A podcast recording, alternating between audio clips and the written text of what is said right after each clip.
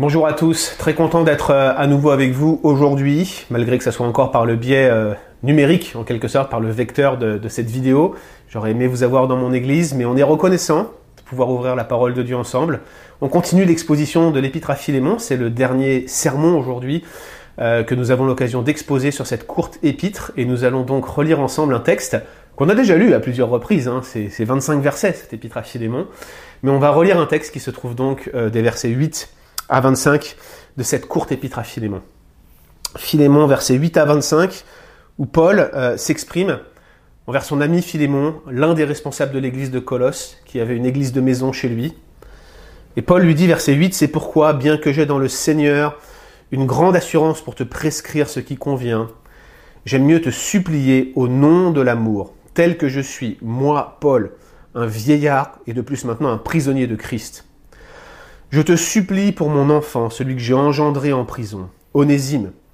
Autrefois il t'a été inutile, mais maintenant il est bien utile et à toi et à moi. Je te le renvoie, lui qui est une partie de moi-même. Moi j'aurais souhaité le retenir auprès de moi pour qu'il me serve à ta place tant que je suis en prison pour la bonne nouvelle, mais je n'ai rien voulu faire sans ton avis pour que ton bienfait n'ait pas l'air forcé mais qu'il soit volontaire.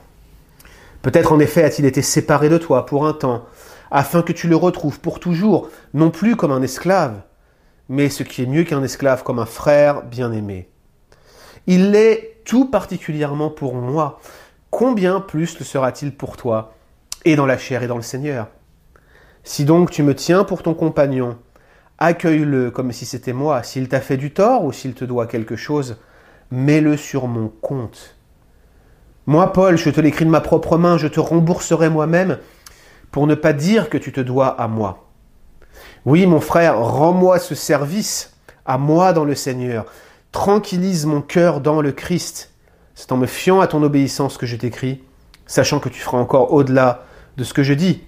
En même temps, prépare-moi un logement, car j'espère vous être rendu grâce à vos prières.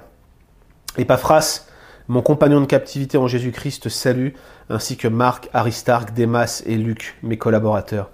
Que la grâce du Seigneur Jésus-Christ soit avec votre esprit. Prions.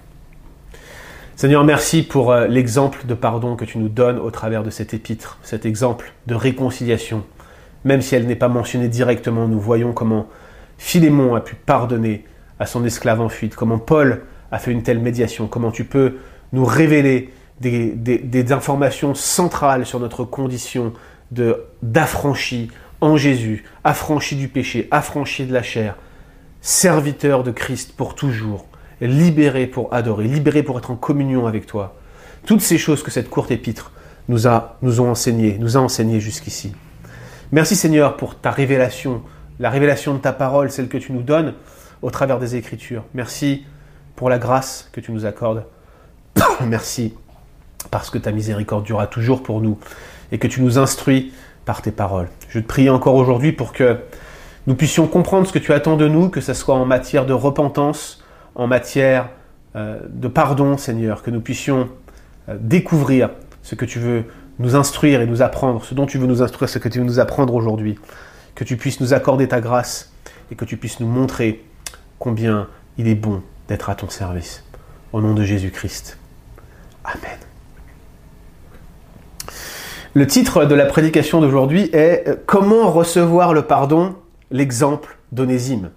Vous l'avez compris, euh, il y a deux semaines, le titre c'était Comment pardonner l'exemple de Philémon. On est donc dans euh, le pendant de, cette prédication d'il y a deux semaines, j'allais dire l'autre face de la pièce, et effectivement, il y a d'un côté le pardon que l'on accorde, mais il y a aussi le pardon que l'on reçoit. Vous vous souvenez sans doute que Onésime, c'était un esclave qui avait volé son maître, qui s'était enfui de chez son maître probablement avec une somme d'argent, comme je le disais, et qui va donc, euh, par un hasard de la providence de Dieu qui ne nous est pas détaillé, rencontrer Paul, se convertir à son contact et se mettre à son service. Paul va renvoyer Onésime avec cette lettre auprès de Philémon et tenter une médiation pour que Philémon accepte son esclave, ce qui n'était pas euh, garanti, en tout cas d'un point de vue légal, puisque un esclave qui euh, partait de chez son maître et qui avait en même temps volé son maître méritait une punition légale. Donc légalement, Onésime était en grand danger, il aurait pu même avoir des châtiments corporels. Et Paul va intercéder auprès de Philémon pour que ce ne soit pas le cas. Ainsi donc, l'épître à Philémon est un plaidoyer pour un pardon biblique, pour un pardon qui soit total, inconditionnel. Paul veut que Philémon puisse reprendre son esclave sans lui tenir rigueur de quoi que ce soit. Je parle ici d'un pardon inconditionnel et c'est l'une des choses euh, qui sont peut-être les plus débattues quand on discute de la théologie du pardon entre théologiens, entre pasteurs. Souvent, il y a le camp de ceux qui défendent, comme moi, un pardon inconditionnel et qui disent que le pardon n'est pas dépendant de la repentance de l'offenseur. On doit pardonner même si l'offenseur ne se repent pas. Et puis vous avez d'autres personnes, des amis, des proches hein, pour certains d'entre eux, qui vont défendre la thèse que le pardon dépend de la repentance de l'offenseur, qu'on ne peut pas accorder son pardon si l'offenseur n'a pas tout d'abord fait acte de repentance. C'est la thèse notamment euh, de Jacques Buchold dans son livre Le pardon et l'oubli. Et je crois que finalement, quand on lit l'ouvrage de Buchold, quand je le lis personnellement, en étant en désaccord avec lui, je me rends compte que ce désaccord n'est pas tellement fondamental, il n'est pas toujours focalisé sur le fond des choses, mais plutôt sur la définition des différents concepts que sont le pardon, la réconciliation et la guérison. Car en effet, le pardon n'est pas la réconciliation, et le pardon n'est pas la guérison. Et si on définit mal chacune de ces notions, il peut y avoir un petit peu de, superposition entre les deux, de conflit entre ces définitions, de sorte qu'on peut euh, se tromper dans la manière dont on va définir le pardon et surtout dans la manière dont on va appliquer le pardon. Je pense que s'arrêter un instant sur ces trois notions est important avant qu'on aille plus loin sur l'exemple d'Onésime. Qu'est-ce que le pardon? Eh bien, le pardon, c'est le paiement de la dette. C'est le moment où, celui qui est offensé, celui qui est blessé, la victime, choisit de prendre sur lui ou sur elle le prix, le coût de l'offense. C'est clairement une décision du cœur que l'on peut tracer dans le temps, mais ça ne se limite pas à une décision du cœur, ça se traduit dans les faits par le refus de la vengeance, par euh, la recherche du bien de celui qui a péché contre nous. C'est une démarche qui est avant tout individuelle, comme euh, euh, Jésus le dit dans Marc 11, 25, si tu, tu, es en prière et que tu te rends compte dans ton cœur que tu as quelque chose contre ton frère, pardonne, dit Jésus. Et d'ailleurs, l'exemple suprême de pardon biblique, c'est Christ qui donne sa vie lui-même pour des pécheurs qui ne méritent pas son pardon. Il le donne alors que nous sommes encore pécheurs, de manière objective. Christ qui donne sa vie à la croix le fait pour des personnes qui sont encore ses ennemis.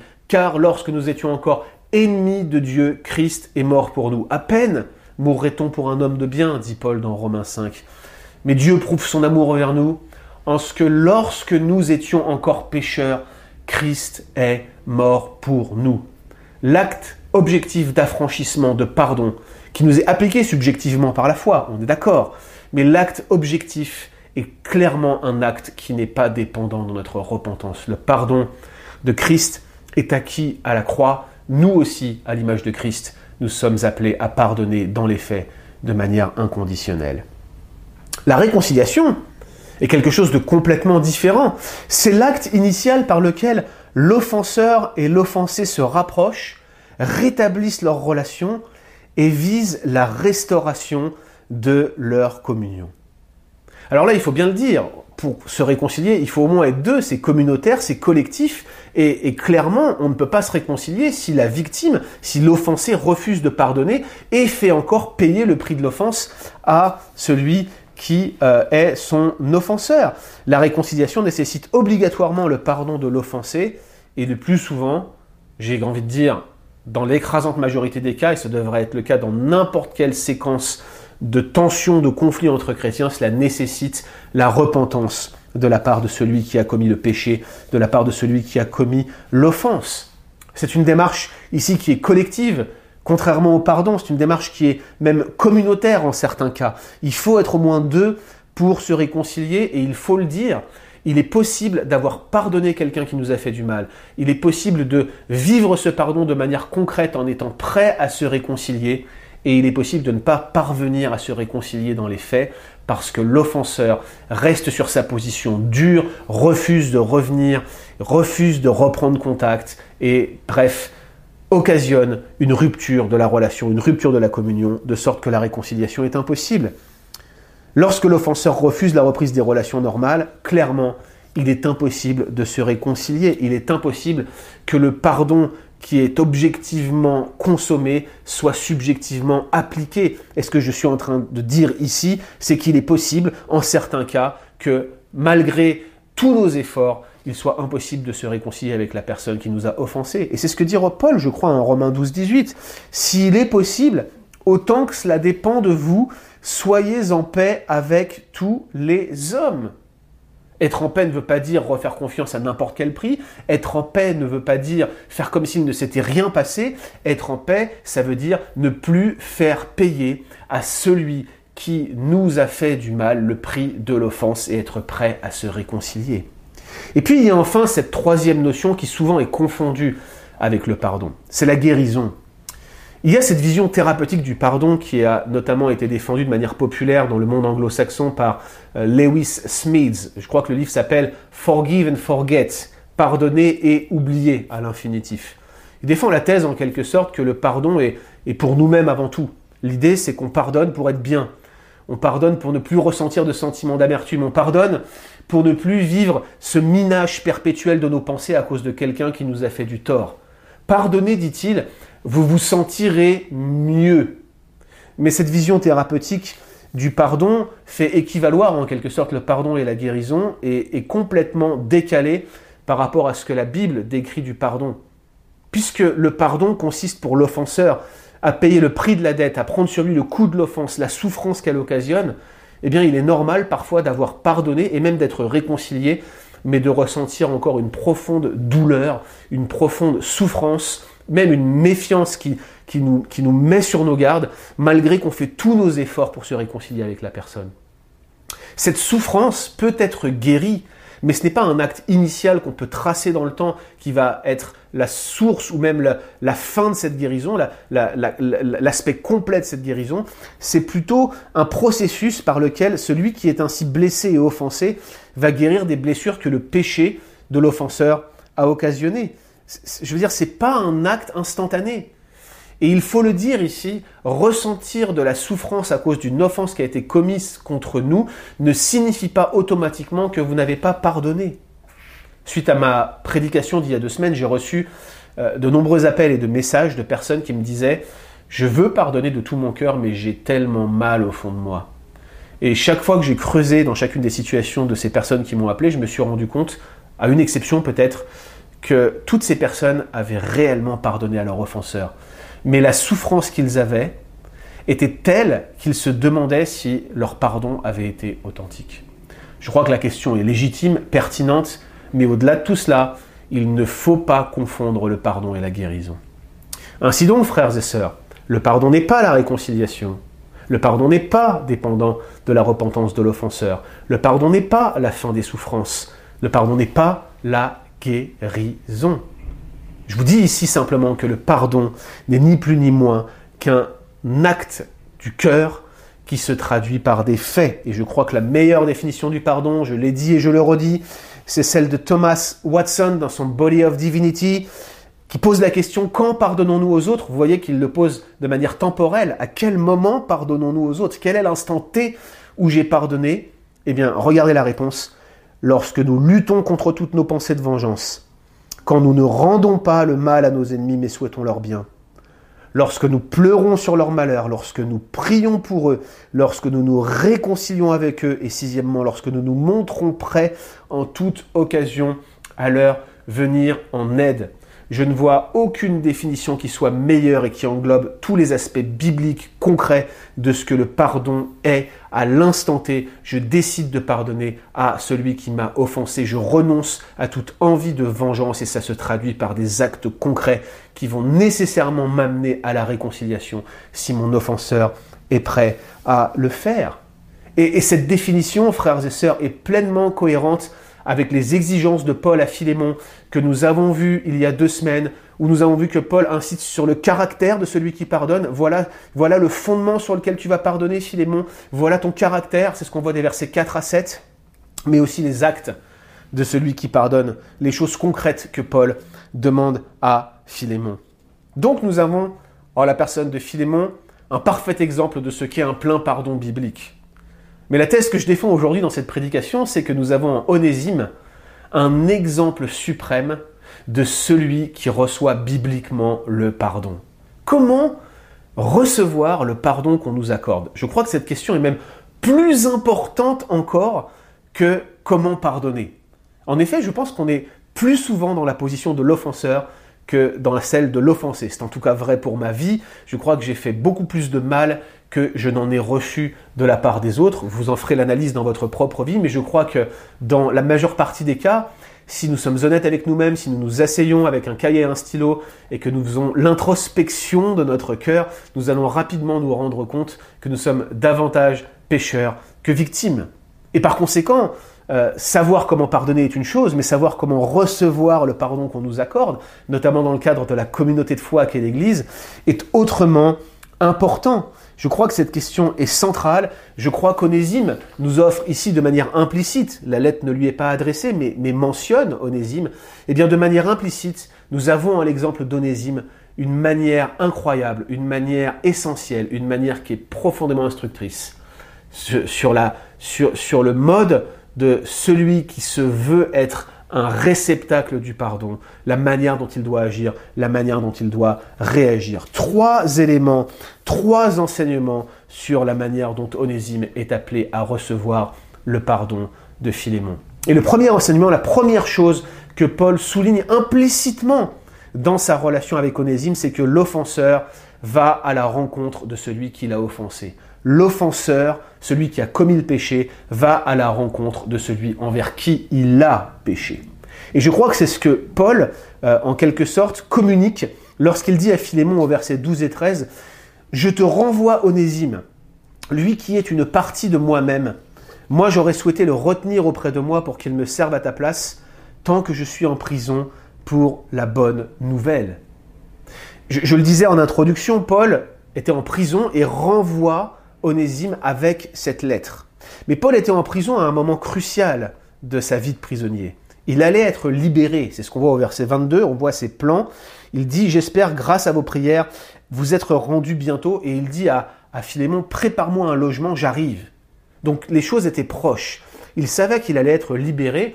Et croyez-moi, quand vous êtes un prisonnier et que vous approchez de la fin de votre peine, que la libération approche, c'est le moment le plus intense, avec le plus d'effervescence, il y a beaucoup de choses à préparer et souvent vous ne pouvez rien faire si vous n'avez pas des proches auprès de vous. Je me souviens moi-même, vous le savez euh, certainement si vous suivez les prédications de notre Église, je l'ai mentionné à plusieurs reprises, euh, avant d'être chrétien, j'ai moi-même fait un séjour en prison et je me souviens de l'événement de ma libération. Quand vous êtes libéré en France, vous passez euh, par euh, tout un, ensemble de cellules. Vous êtes changé plusieurs fois de cellules avant enfin d'être libéré. Il y a comme un, espèce d'effet de, SAS, puis vous devez rendre des papiers administratifs récupérer les objets qu'on vous avait confisqués à votre entrée en prison. C'est ce qui s'est passé pour moi quand j'ai été libéré. Et moi, je ne savais pas ce que j'allais faire. On a été libéré entre minuit et 1 heure du matin, le jour de ma libération. Je me demandais si j'allais avoir des proches dehors. Je savais qu'il n'y avait pas de transport à cette heure-là. Et je me suis dit, mais qu'est-ce que je vais faire? Pourquoi est-ce qu'ils me libèrent à cette heure-là. J'étais déjà très angoissé en me disant voilà, je suis libéré, ils sont gentils, ça me fait plaisir d'être dehors, mais, mais concrètement, je vais faire quoi? Et puis, en plus de cela, il y avait un couloir de, 3 mètres de large à peu près, euh, et de chaque côté, vous aviez des cellules et d'autres personnes comme moi qui s'apprêtaient à être libérées. On était une dizaine, et alors que j'étais là dans ces couloirs, il y avait un homme dans la cellule en face qui insultait un peu tout le monde. Et à un moment, son attention s'est focalisée sur moi et s'est mis à m'insulter et euh, clairement à me menacer et à me dire que quand on allait sortir, on allait se battre. Frères et sœurs, j'ai pas répondu à cet homme, mais je voyais bien qu'il était déterminé. La prison, c'était un lieu où vous pouviez facilement tomber dans des bagarres. Moi, je m'étais sorti avec ma, ma courte peine à ne pas me battre une seule fois. Et voici qu'au moment de ma libération, je tombe sur un gars en face de moi, alors que ça devrait être un sujet de joie. Le gars, tout ce qu'il veut, c'est sortir et se battre. Et vous comprenez bien que d'être libéré de prison et à peine libéré devant la porte de la prison, tu, te bats avec quelqu'un, tu sais immédiatement que probablement tu vas y retourner dans la prison. Donc j'étais extrêmement angoissé, je ne savais pas comment j'allais faire quand j'allais être libéré, et j'avais ce gars qui me suivait de près et qui me menaçait. Au moment d'être libéré, ils nous mettent en file. Le gars était trois personnes derrière moi. Je me demandais ce qui allait se passer, je le surveillais du coin de l'œil. Les portes s'ouvrent, on arrive sur la cour de la sortie de la prison, et là je vois mes parents qui avaient été prévenus et qui m'attendaient. Et puis deuxième chose que je vois, je vois qu'il fait extrêmement froid, il gelait. J'ai donc ouvert mon sac, j'ai sorti un pull, je me le suis mis sur le dos, et je me suis avancé vers mes parents en surveillant l'homme qui était derrière moi. Puis tout d'un coup, je me retourne et je vois cet homme complètement gelé, en train de grelotter parce que lui n'avait pas de vêtements, pas la moindre affaire, et surtout, personne n'était venu le chercher. Je me suis arrêté, il ne m'insultait plus, j'ai ouvert mon sac, j'ai sorti un chandail, je lui ai donné un chandail, je lui ai dit tiens, prends. Et il m'a dit ah merci, t'as fait le beau geste. Pour le coup, il n'était plus du tout énervé. Mais alors il m'a dit j'ai personne qui est venu me chercher, je ne sais pas où je vais aller. Je lui ai proposé est-ce que tu veux qu'on te dépose à la gare la plus proche? Il m'a dit tu ferais ça? Je lui ai dit oui. J'ai dit à mes est-ce qu'on peut prendre mon ami ici et l'emmener à la gare la plus proche? C'était pas mon ami, vous l'aviez compris. On l'a pris dans la voiture, on l'a déposé à la gare. Il m'a dit bonne chance frère. Il m'a serré dans les bras et il est parti. Le gars qui voulait me frapper s'est retrouvé être devenu une sorte d'ami, en quelque sorte. Je ne l'ai jamais revu. Mais ce qui m'a profondément frappé, c'est que moi, mes parents étaient là à m'attendre. Et sans eux, j'aurais été probablement très très en galère. Mais cet homme n'avait personne. Et si on n'avait pas été là pour lui, je ne sais pas ce qu'il aurait fait. Cette histoire est là juste pour vous souligner que la libération est une étape importante dans la vie d'un prisonnier et Paul avait certainement besoin de personnes proches au moment où il allait être libéré. Oui, mais voilà, cependant, malgré tout son besoin, Paul juge plus important et plus urgent de renvoyer Onésime à Philémon. Tout simplement parce qu'il veut traiter cette affaire et qu'il la juge être plus importante que sa propre libération, que sa propre situation, même s'il est apôtre, il veut d'abord effectuer cette médiation. C'est encore plus important que tout le reste. Pourquoi? Je pense qu'il y a au moins deux raisons à cela. Première raison, Onésime, eh bien, il demeure l'esclave de Philémon. Et la médiation de Paul, euh, ne peut pas se transformer en sédition par rapport aux lois de l'Empire. Paul veut respecter la loi, et son but, c'est pas de faire une médiation qui, ferait en sorte que, que, va déroger aux lois euh, de l'Empire romain qui avait cours et aux droits de Philémon sur son esclave. Donc, on l'a dit à plusieurs reprises, Paul respecte la loi qui est en cours. Mais la deuxième chose, c'est que Onésime a une responsabilité. Onésime a offensé Philémon, Onésime a volé Philémon, et sa responsabilité, c'est de restaurer ses relations avec Philémon. Parce que la réconciliation, c'est le but ultime de la médiation de Paul. Le but de Paul, c'est pas simplement que Philémon pardonne et puis après Onésime peut faire ce qu'il veut. Le but de Paul, c'est que Philémon pardonne et que lui et Onésime se réconcilient. Et si Philémon et Onésime ne se voient pas, ils ne se réconcilieront Et ce que j'essaye de souligner ici, c'est que la situation personnelle de Paul est bien moins importante malgré qu'il va être libéré bientôt, malgré qu'il est l'apôtre, malgré l'importance du personnage, sa situation attendra, la réconciliation est plus importante.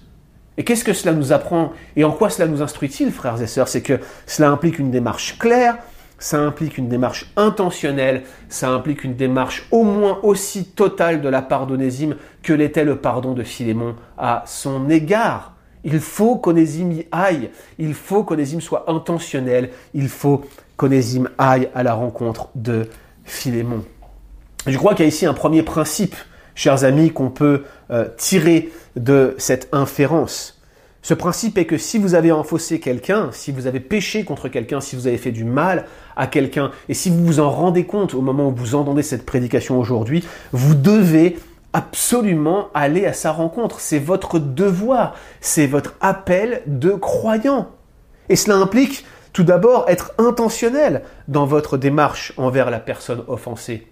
C'est pas ouais, je vais attendre qu'il vienne vers moi. Non, quoi qu'il se soit passé, allez demander pardon.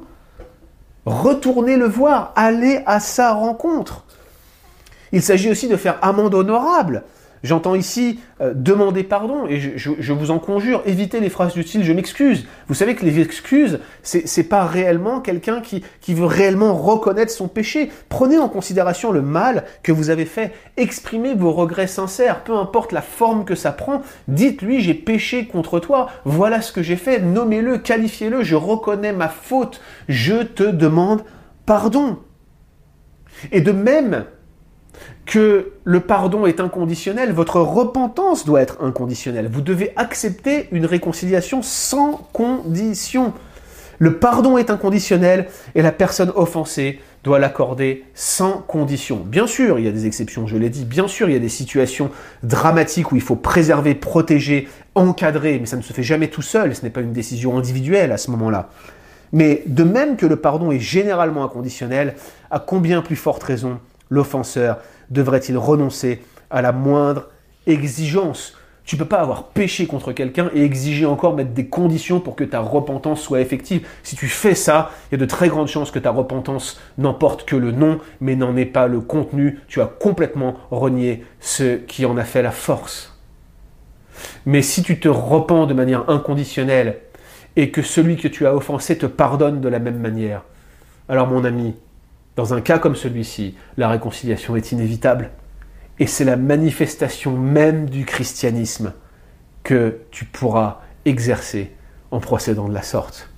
Ainsi donc, celui qui a offensé, celui qui a péché contre quelqu'un, a pour responsabilité d'aller à la rencontre celui envers qui il a commis une faute. C'est la première chose que nous apprenons de l'exemple d'Onésime. La deuxième chose que nous apprenons, c'est que l'offenseur va toujours chercher à réparer le préjudice qu'il a occasionné. Autrement dit, l'offenseur va toujours chercher à réparer les conséquences de ses actes. En France, nous avons un système, lorsque quelqu'un veut, louer une voiture ou un logement et qu'il n'a pas les garanties nécessaires pour pouvoir montrer qu'il sera solvable, qu'il pourra payer, qu'il pourra honorer sa dette, eh bien, on, a tendance à parler de garantie, on parle d'un garant, on parle d'une personne qui se porte caution. C'est un peu le système des co-signataires qu'on a ici au Québec. Et donc, lorsque vous avez euh, une personne de votre entourage en qui vous avez une pleine confiance, qui ne peut pas accéder à un logement ou à une voiture, vous êtes co-signataire avec lui, vous vous mettez co-signataire pour que cette personne puisse obtenir le service et s'engager à rembourser. Mais si cette personne fait, fait faillite, fait défaut de paiement, eh bien c'est vous, en tant que co-signataire, qui allez devoir payer. Par exemple, le logement que nous avons actuellement, Elodie et moi, Bon, nous sommes mariés, c'est différent, mais le logement est à mon nom, Elodie est co-signataire, et si un jour je ne paye pas, c'est Elodie qui devra en payer la totalité. Et vous voyez ici euh, que vous discernez quelques intentions chez moi, vous vous trompez. Laissez-moi vous le dire. Par conséquent, l'idée d'un garant ou d'une caution, c'est l'idée de se, de se porter, en quelque sorte, comme responsable de la dette qu'un autre a contractée. Et au verset 18 et 19, eh bien, Paul se porte garant pour Onésime. S'il t'a fait du tort, dit-il à Philémon, s'il te doit quelque chose, mets-le sur mon compte. Moi, Paul, je l'écris de ma propre main, je te rembourserai moi-même, pour ne pas dire que tu te dois à moi. Cette proposition de Paul, euh, de quoi surprendre? Pourquoi est-ce que euh, d'un seul coup il demande à ce que la dette soit mise sur son compte? Mais je crois qu'elle indique deux choses qui sont absolument essentielles pour nous de comprendre. Tout d'abord, ça indique qu'il y a un litige financier entre Onésime et Philémon. Alors les, commentateurs ne sont pas tous d'accord sur la nature précise de ce litige. En vérité, il y a deux options. Soit ce litige financier, c'est le manque à gagner que la fuite de Onésime a, euh, eu pour conséquence dans l'organisation de Philémon. Je veux dire, Onésime avait des tâches à accomplir et il est possible qu'en ne les accomplissant pas, il a créé un manque à gagner dans euh, l'entreprise de Philémon, qui à mon avis était une entreprise florissante, il pouvait euh, proposer un logement à Paul et tout le reste. Bref, euh, il y a peut-être cette idée de manque à gagner, mais peut-être, et à mon avis c'est le plus probable, Onésime avait volé une somme d'argent à Philémon, cette somme d'argent avait servi à couvrir sa fuite, et au moment où il se retrouvait avec Paul, eh bien cet argent avait été complètement dilapidé. Je le disais, Onésime était un esclave et euh, il était peu probable qu'il avait des sources de revenus. En proposant de se porter garant pour Onésime, ce que Paul reconnaît, c'est que celui qui a commis une offense doit en assumer les conséquences. Conséquences judiciaires, conséquences financières ou toute autre conséquence. Ça ne veut pas dire qu'il ne peut pas y avoir transaction, ça ne veut pas dire qu'il ne peut pas y avoir négociation, mais à un moment, si vous avez fait du mal à quelqu'un, si vous lui avez porté préjudice, quelle que soit la nature du préjudice, vous devez faire en sorte d'assumer les conséquences de vos actes et de tout faire pour apporter une réparation qui soit juste et équitable. Par exemple, une personne qui commet un crime doit rendre des comptes devant la justice. Toute proportion gardée, je le disais, ça n'empêche pas de discuter de la nature de la sentence, de l'amende, de la réparation. Il peut y avoir transaction, il peut y avoir négociation, ça fait partie de la réconciliation que de discuter, mais celui qui a commis une offense doit en assumer les conséquences. L'exemple typique, c'est une personne qui vole un autre et qui se repent. Si je vous vole quelque chose chez vous, si je vole des salades par exemple, et que je viens vous demander pardon pour avoir volé les salades, ça n'a aucune valeur si je ne vous rends pas les salades que j'ai volées. Ça paraît être la moindre des choses. La loi civile sur les cas de vol, celle qui est décrite dans la loi de Moïse, avait tendance à demander euh, à ce qu'on ajoute un pourcentage, généralement on parlait euh, d'un cinquième, qui était rajouté à l'offense de vol qui avait été commise, justement parce que voler de l'argent à quelqu'un, c'est lui occasionner un préjudice qui entraîne des préjudices, le fameux manque à gagner. Et donc souvent, si une somme était volée, on rajoutait un 20% de cette somme lorsqu'on la rendait en voulant se repentir. Voilà comment les réparations étaient conçues dans la loi de Moïse. Je me souviens à titre personnel, euh, peu de temps avant que j'aille en prison d'ailleurs, avoir euh, organisé une espèce de fête. Je me voyais euh, ouvrir une société d'événementiel à un moment donné, tout en étant en même temps vendeur de drogue. J'avais des grandes ambitions, voyez-vous. Et je me souviens avoir organisé une espèce de soirée étudiante. Je m'étais associé à une jeune fille très sympa qui avait monté l'intégralité de cette fête.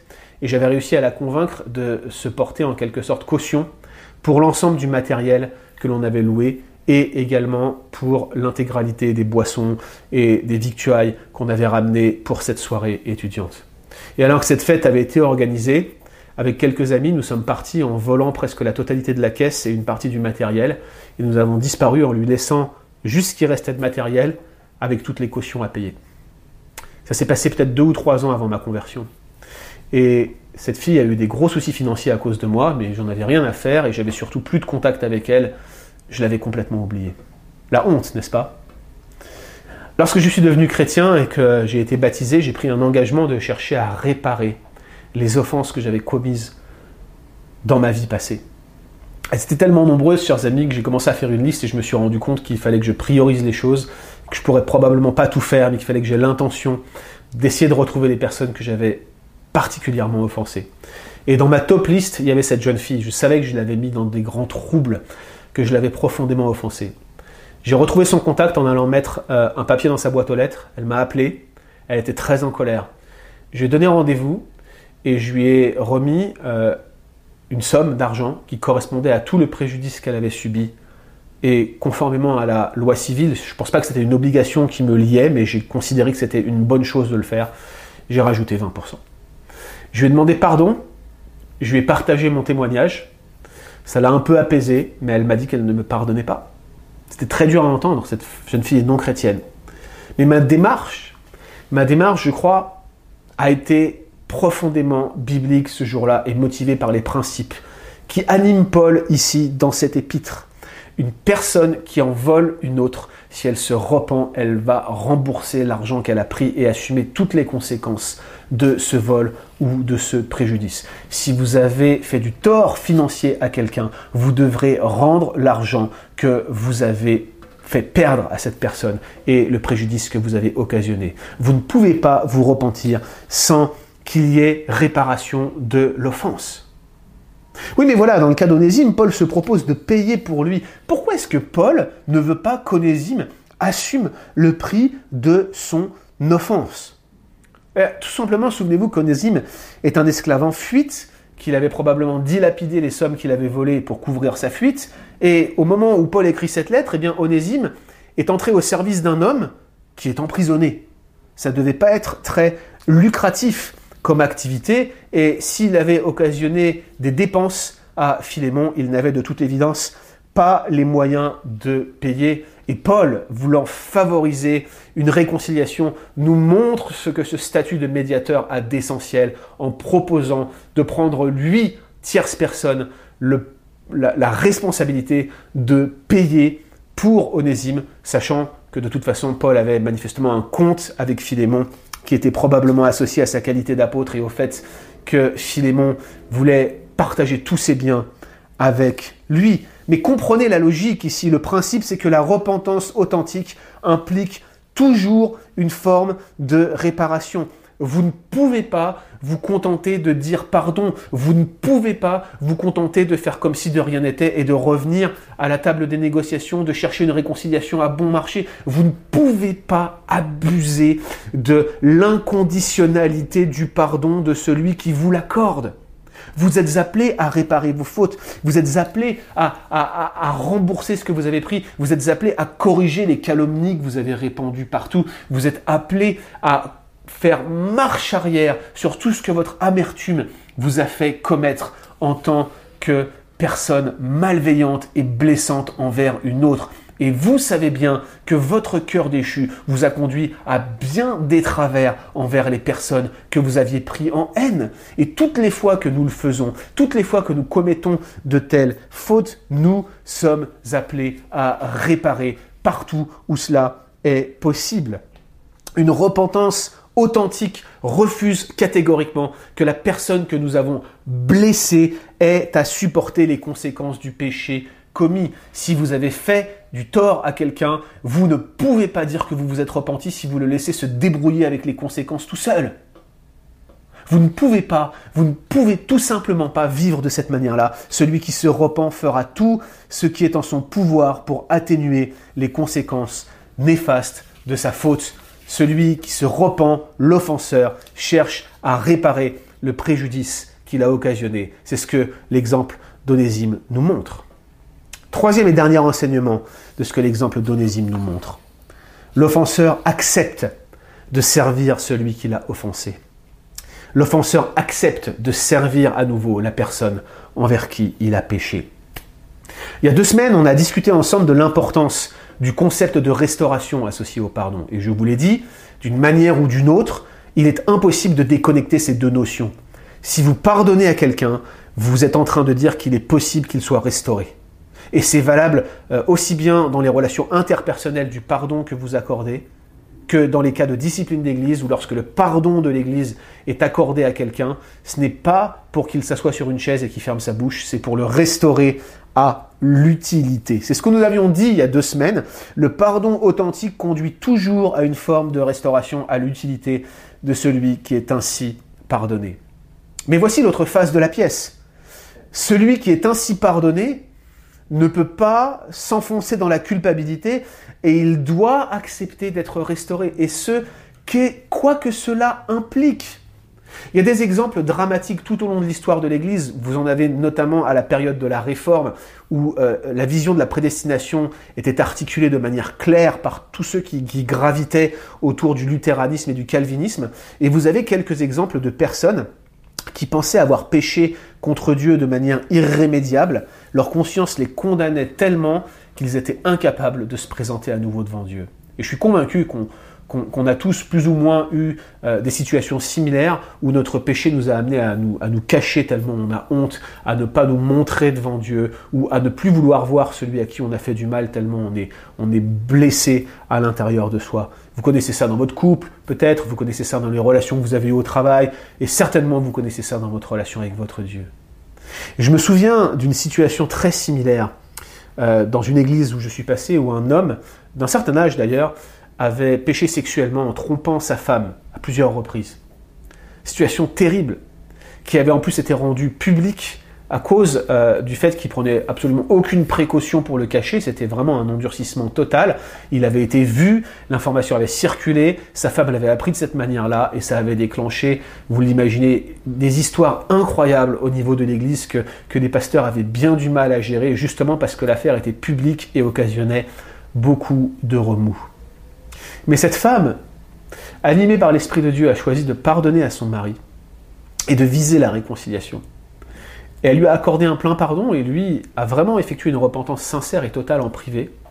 Mais il avait tellement honte qu'il n'a jamais accepté de revenir à l'église et jamais accepté de revoir les autres personnes, non pas par endurcissement personnel, mais simplement parce qu'il avait honte, pris d'une grande culpabilité et qu'il pensait qu'il ne pouvait même plus avoir le droit de prier Dieu à cause de cela.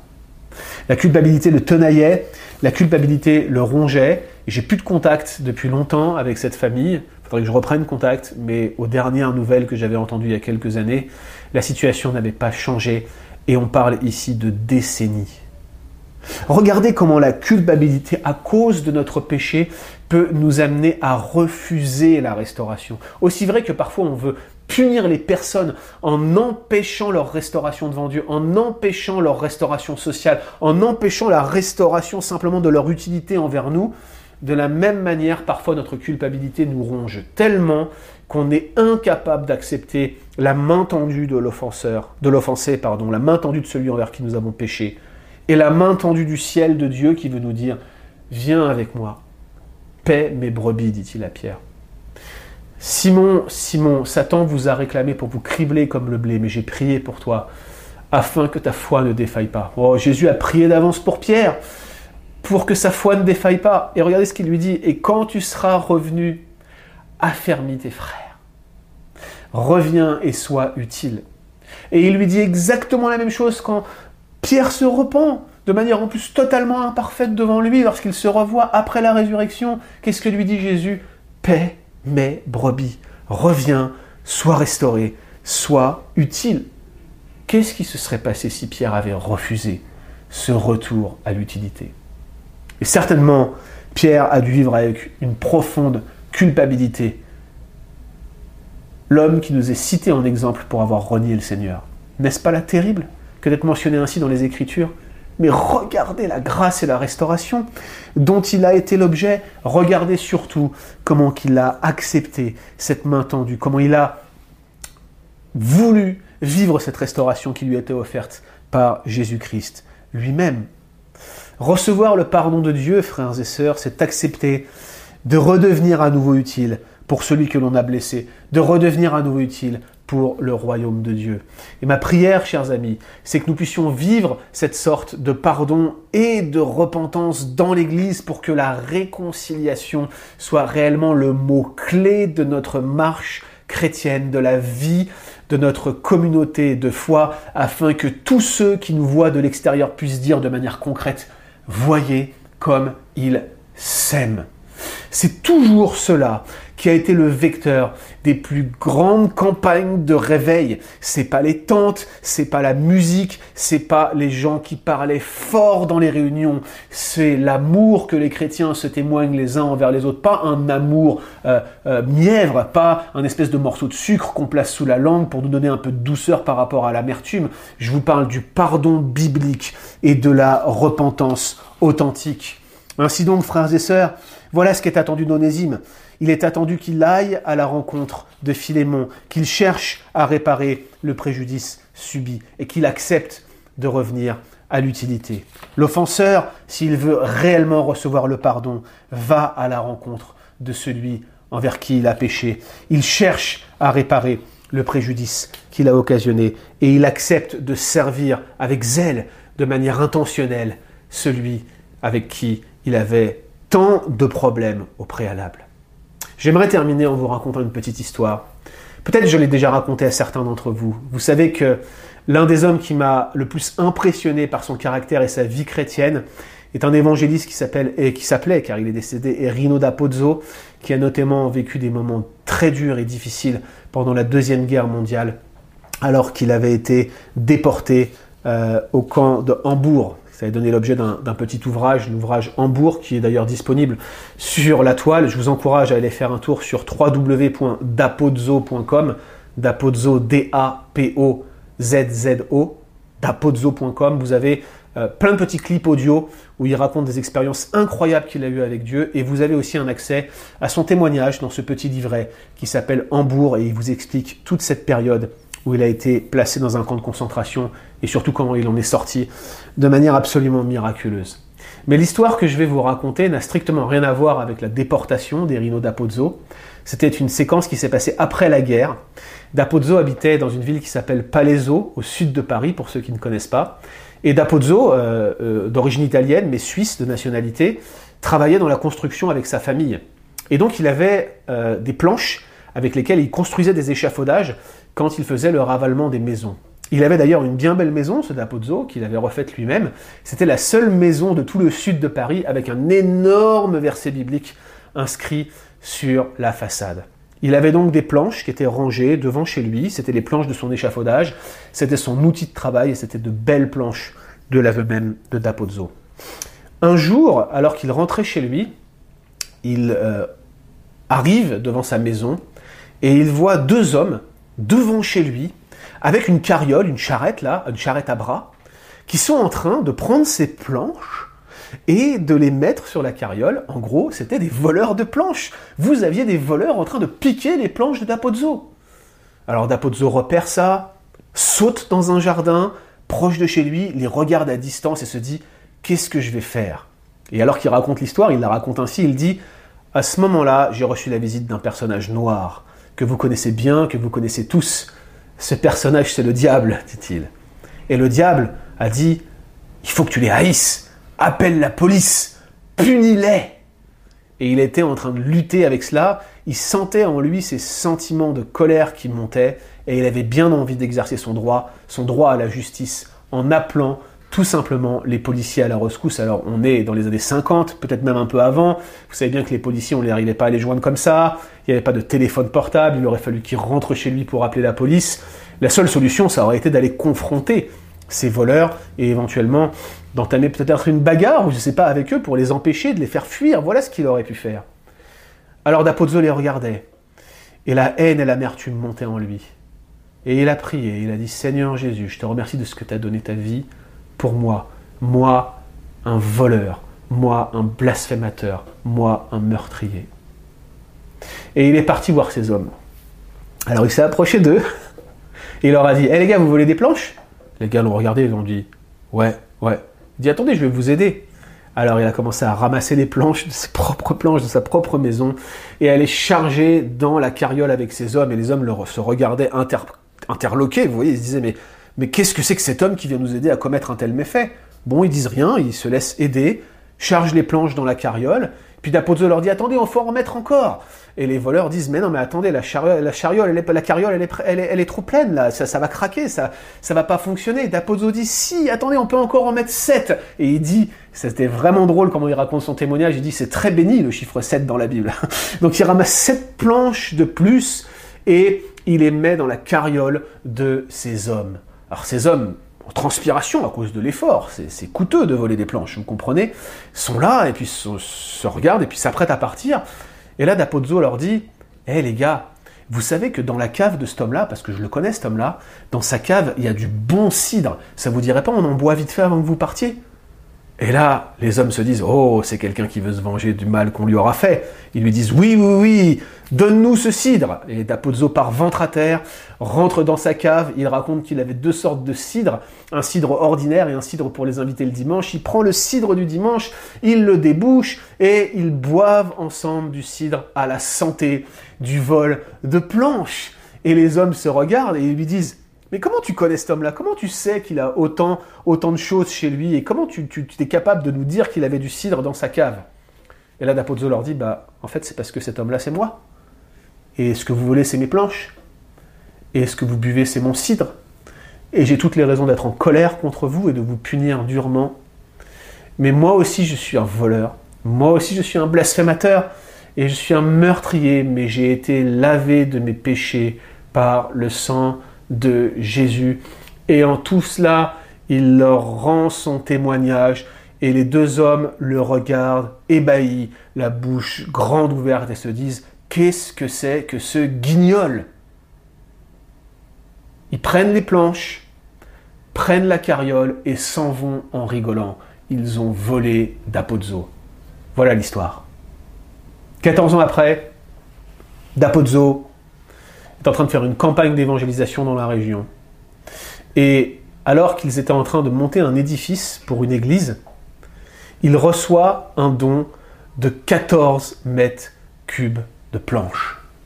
Et lors d'une rencontre d'évangélisation dans les jours qui vont suivre, alors qu'il a un don anonyme de planches comme celle-ci, à la fin d'une prédication, alors qu'il avait partagé l'évangile, un homme s'avance et vient le voir et lui dit Monsieur, je suis chrétien depuis quelque temps et j'avais à cœur de venir vous voir.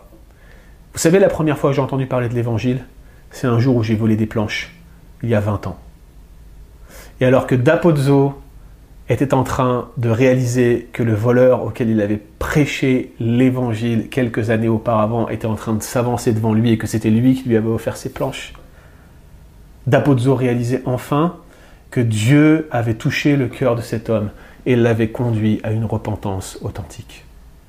Frères et sœurs, c'est une histoire extrême et qui se termine extrêmement bien, mais elle illustre parfaitement ce qu'est un plein pardon authentique, inconditionnel, avec un homme qui refuse même d'appliquer ses droits et un autre qui exerce une repentance totale et complète en remboursant même au-delà du préjudice qu'il a occasionné et en allant à la rencontre de son offenseur.